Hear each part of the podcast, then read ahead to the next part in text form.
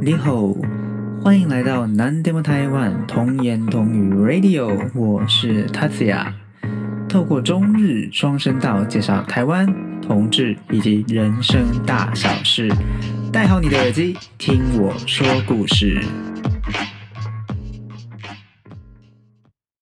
OK，今天呢是四月的最后一天，就是劳动节的年假。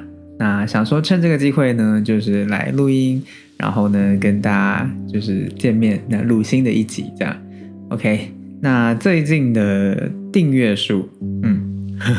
其实我每天都会上后台看一下订阅数啦，还有收听数。那虽然说就是订阅数的成长是非常的缓慢，这样就是每每过几天大概就多个一个订阅数这样，但每次呢在后台看到就是数字有上升，就其实还蛮开心的。就是真的很感谢大家愿意听我这样一个素人，就是。可能也不是特别有趣的一个 podcast，但就是非常感谢大家愿意来收听。那此外，有的人呢还愿意就是按下订阅，这样按下订阅的意思，对我来讲应该就是你愿意继续听后面的集数，这样，所以是真的是还蛮开心的。那真的非常感谢大家。那接下来呢，一样就是会继续就是想各种的主题来跟大家见面，跟大家分享。嗯，OK。那我们废话就不多说了，那今天呢就赶快进入我们的主题吧。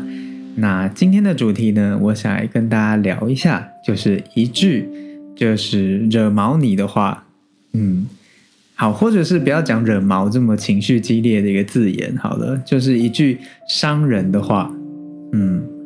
那我为什么会想要聊这个话题呢？其实是这样子的，就是呢，我在推特跟 IG 有追踪一位，就是现在住在台湾的一位日本人马伊桑，他的他是在写部落格的，就是在介绍台湾或者他个人的一些想法的一个部落客。那他本身也是同志，那他有台湾男朋友这样。那我追踪他的 IG 跟推特，那有一天呢，我在他的推特上面看到一篇贴文，那他的贴文是这样子的，就是呢，他有一天就听到就是异性恋的一个应该是男生吧，讲说，呃，就他讲是直男啊，对我想起来了，他说是直男哈，那一个直男呢，他就说我的性向很正常，嗯，这样。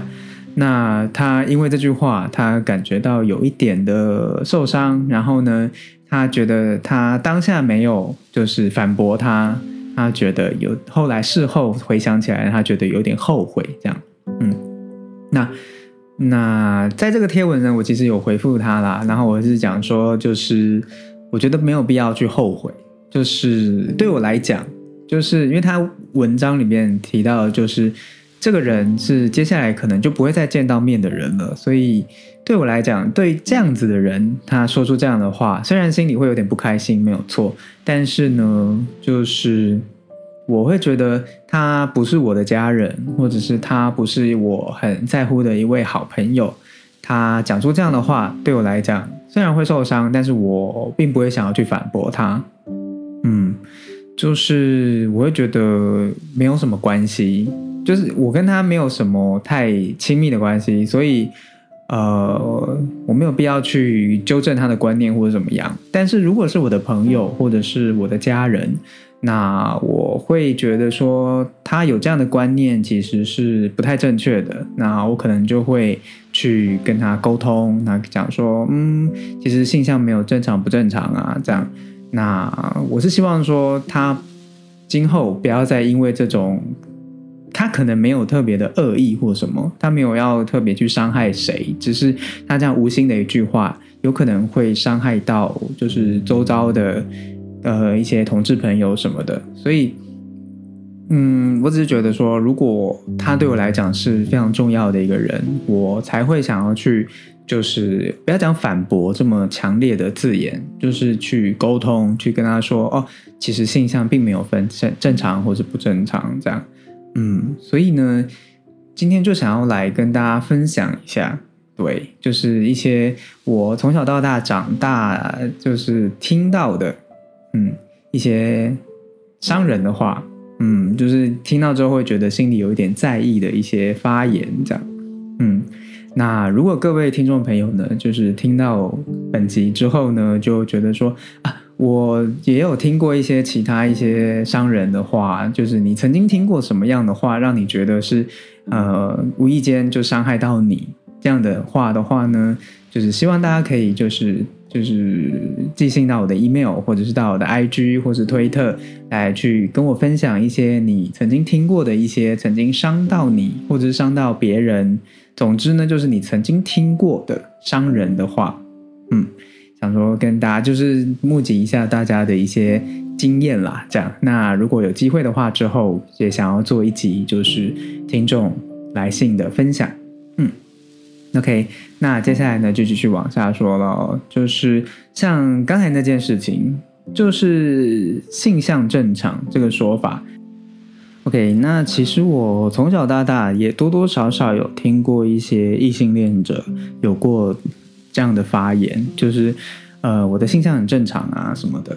那我那时候的想法其实也觉得说他可能没有恶意，嗯，但是我觉得虽然这样讲啦，就是他可能没有恶意，可是这种所谓的根深蒂固的一个观念，就是觉得说异性恋等于性向正常。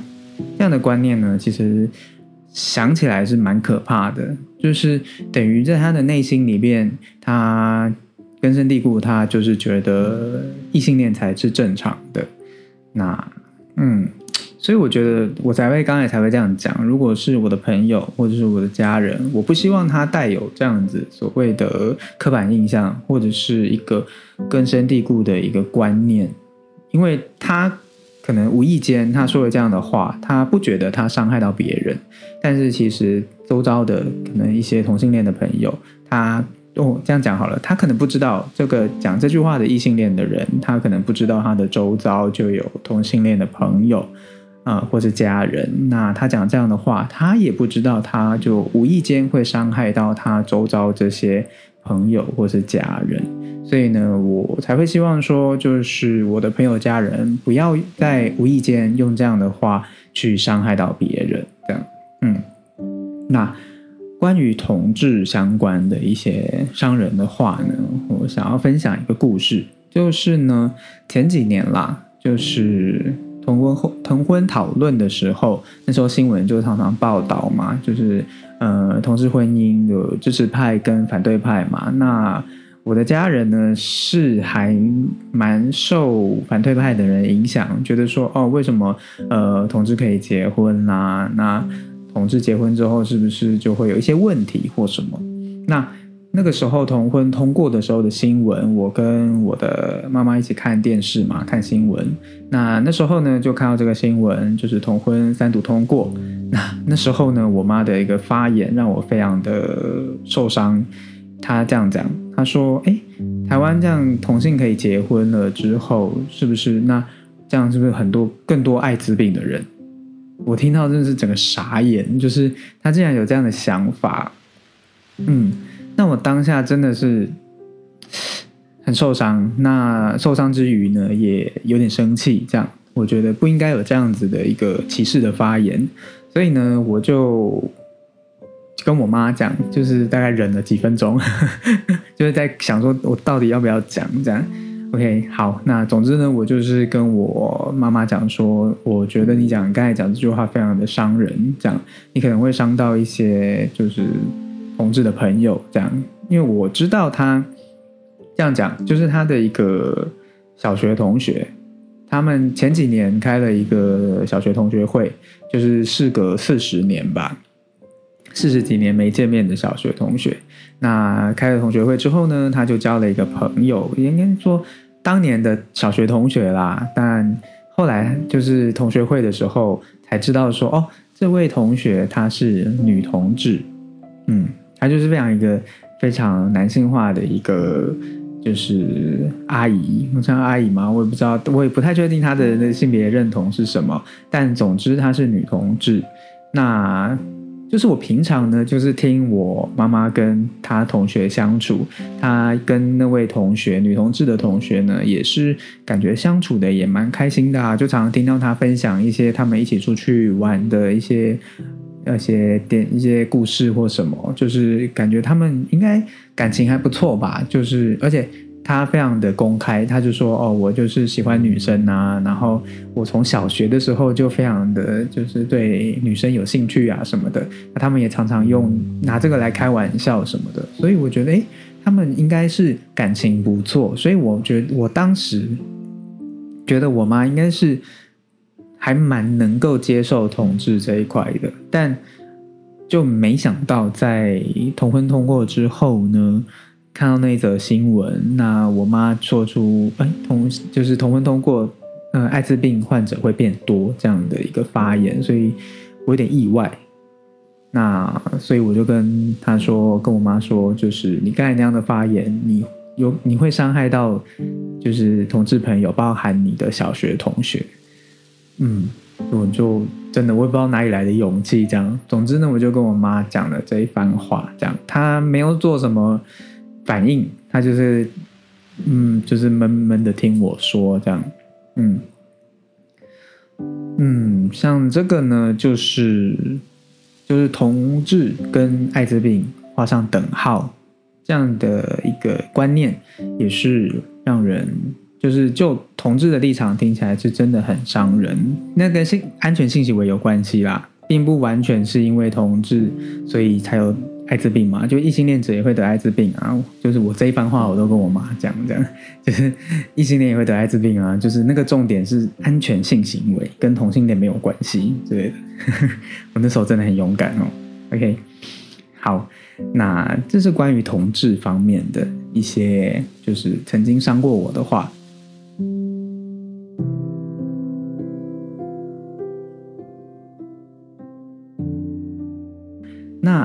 另外接下来呢，要讲的是跟性别有关的，就是我呢，就是生理男性嘛。那我从小到大呢，就有点跟其他男生不太一样，就是怎么讲，自己的兴趣当然也会看一些什么金刚战士啊，或者什么，就是一些比较阳刚的一些卡通。但是呢，也很喜欢看一些什么像美少女战士啊，或者是呃梦幻游戏那种少女。系的动画之类的，嗯，那男生都很喜欢运动或者喜欢打电动。那我读书的时候呢，就非常讨厌运动，也不会打电动，这样。所以其实我的兴趣跟男生有点不太一样，这样。所以呢，再加上我是读文科的男生，就是我到高中的时候，我读的是文组，那。就是大家都会觉得说男生应该读理组、读理工科嘛，这样。但我读的是文科，那有的人可能就会觉得说，哦，男生读文科，男生去读什么日文系什么的，就觉得不应该这样。就是那时候补习班老师也跟我讲说，啊，男生不要去读，就是就是那叫什么高中？高中补习不是，总之就是补习班老师啊，讲的好混乱。就是补习班老师呢。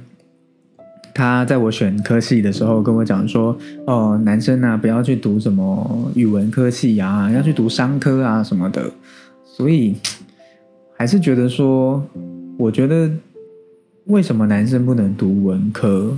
对，人各有专长嘛，有的人就是擅长理科啊，像女生也是有女生去读理工科嘛，对不对？那男生女生这跟其实男生性别原从来都不会是选择科系的一个。就是要素这样，那我觉得我擅长的就是文科嘛，那所以我读文科就可以发挥我的专长啊。像我现在我读日文系，那日文也学得还 OK，还不错，这样就是等于就是发挥了我的专长嘛。这有什么不好？这样，所以不应该用性别去区分，就是小孩子他应该要读什么科系这样。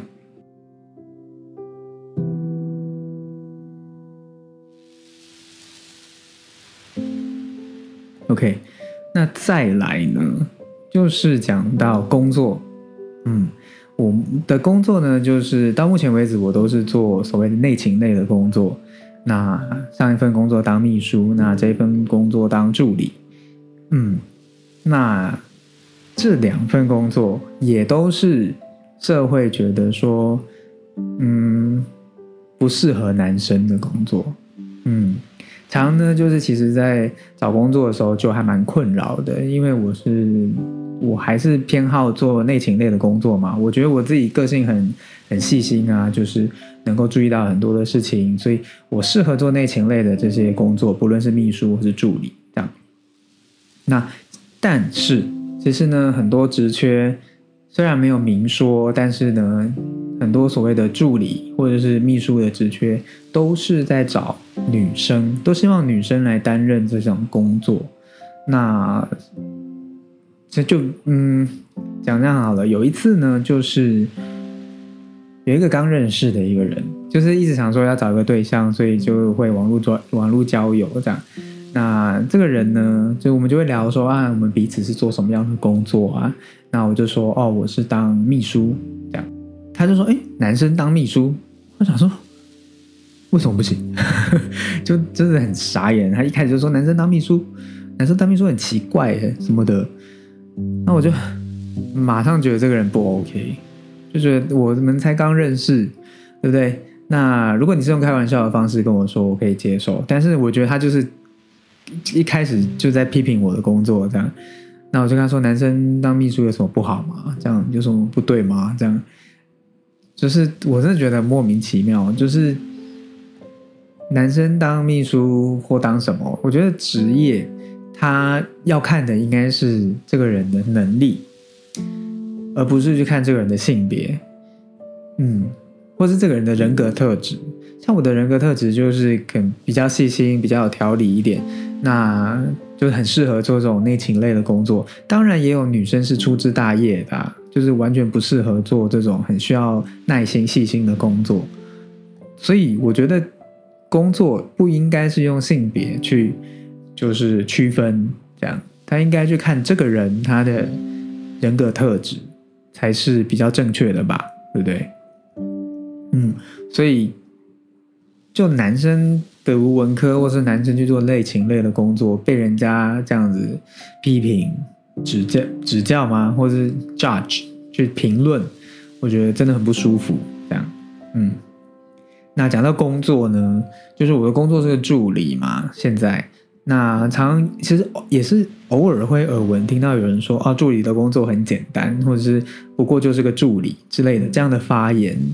那我就觉得。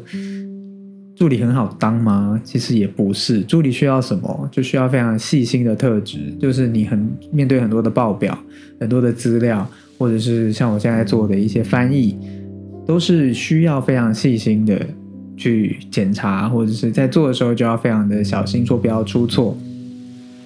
那这也不是一个非常简单的工作，说老实话。但其实很多人就会觉得说，哦，翻译很简单啊，然后助理很简单啊，对不对？Anyway，我觉得每个工作都应该受到尊重，就是每个工作有自己的专长。你可能当业务就是非常适合，就是跟客户沟通或者是交涉；那当助理就是很适合，就是很擅长去就整理一些报表。我觉得就是各有专长吧，你有你的专长，我有我的专长，没有什么优劣之分，这样。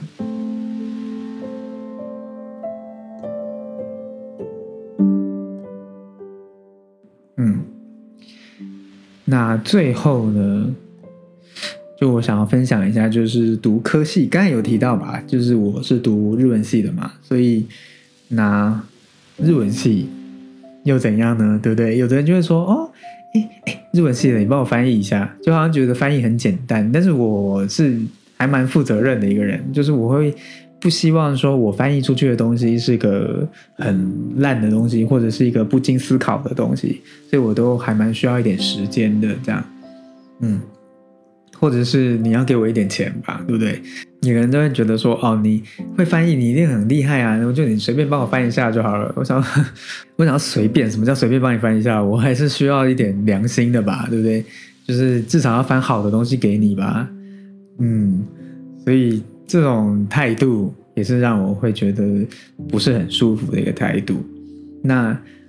我稍微分享一个故事，我觉得那算开玩笑吧，但是当下也是觉得有点不舒服。就是在当兵的时候，就是新兵嘛，就是刚进到部队，然后要见连长，那连长就叫我们一群人这样，就是进连长室，一排新兵这样，那一个一个问，就是看着基本资料，一个一个就是聊这样。那我们连长呢，他看起来有点像流氓，他就一边抽烟，然后就一脸皮样这样在跟我们讲话。然后呢，他问到我的时候，他看我资料说：“嗯，你日文系的，诶，那你 A 片应该都看得懂吧？”我心里想说：“嗯 这也太太夸张了吧，太不舒服了吧？”嗯，那当当下只是想说，我心里想说，我不看 A 片的，我看 G 片之类，反正但我没有讲出来啦。总之呢。我觉得，当然，读日文系有读日文系的好处嘛，就是一些看一些资料，或者是当然看爱情动作片，也是多多少少听得懂。但是呢，我觉得把这个话拿出来讲，而且又是在很多人面前讲，是真的有点不太舒服。这样，我觉得各个科系可能也多多少少会有一些。人的发言会让你觉得不太舒服。那读日文系的大概就是会碰到这些，就是翻译的问题，或者是刚才讲的看 A 片看不看得懂这样。嗯，那另外呢，就是呃，我读的学校呢，就是还算不错的一所学校啦。这样，那有的人可能就会说：“哎，你不是某某大学的嘛？”不是很厉害吗？这样这种话也是让我觉得很傻眼，就白眼翻到后脑勺再翻回来这样。我觉得，呃，是什么大学？当然可以证明的就是我们读书时候很会读书这样子而已。但是并不代表说我们什么都会，我们什么都知道。我们就是我们其实还有很多东西是。不会的，术术业有专攻嘛，对不对？每个人都有自己会的东西啊。那我读某某大学，我并不代表说我就是很厉害，什么都会啊。那我什么都会的话，我是不是就是就是天才了？这样，我 越讲越激动。但总之呢，我觉得这个话也是把学校搬出来讲，然后出来揶揄你，这样，我觉得这也是让我觉得不是很开心的一个举动啦。所以希望大家可以。就是谨慎小心一点，不要再拿这种什么你是某某大学的啊，这样这种话拿出来讲，真的很不舒服。这些伤人的话呢，不知道大家就是在人生的过程中有听到过其他哪些这样？那我觉得这些很多都是出自于一些刻板印象吧，就是像性向正常，有人就是刻板印象觉得说异性恋才是正常，嗯，或者是男生应该去读。理科或是男生应该就是要去做业务，这样的一个刻板印象，嗯，就是我觉得算庆幸嘛，就是自己是一些特质、人格特质都是跟社会大众的价值观里的男性不太一样，那本身呢又是相对少数的同志族群，所以呢比较常会遇到。刻板印象的冲击，但是我讲庆幸是指说，呃，我自己本身就比较会跳脱刻板印象去思考事情，就会觉得说，嗯，男生不一定一定要怎样，女生不一定要怎样，这样。可能我在讲话的时候，我多多少少还是会陷在就是刻板印象这个限制里边，但是呢，我觉得我已经很尽量的，就是会去跳脱刻板印象去。先思考过后再发言，这样，嗯，所以呢，我讲庆幸我是同志，或者是我的呃特质、人格特质跟所谓的社会大众所认为的男性不同，就就是还蛮庆幸的一点是在这里 OK。那本集的节目大概分享到这边啦，所以希望大家如果听到听过这本本集节目，觉得说，哎，我在人生过程中也有听到过一些伤人的话，那也希望大家可以就是跟我分享，就是寄信到我的 email，或者是呢，到我的 IG 或推特，就是私讯给我都可以，非常的欢迎。那当然，最后再宣传一下，希望大家就是追踪我的 IG 跟推特，达兹亚下底线 Podcast 这样。嗯，那再来呢，就是希望大家多多分享我的节目啦，还有就是订阅我的节目，或者是给我一些好的评价什么的，都非常的欢迎。那本节的节目大概就到这边。感谢大家的收听那我们下次见喽拜拜。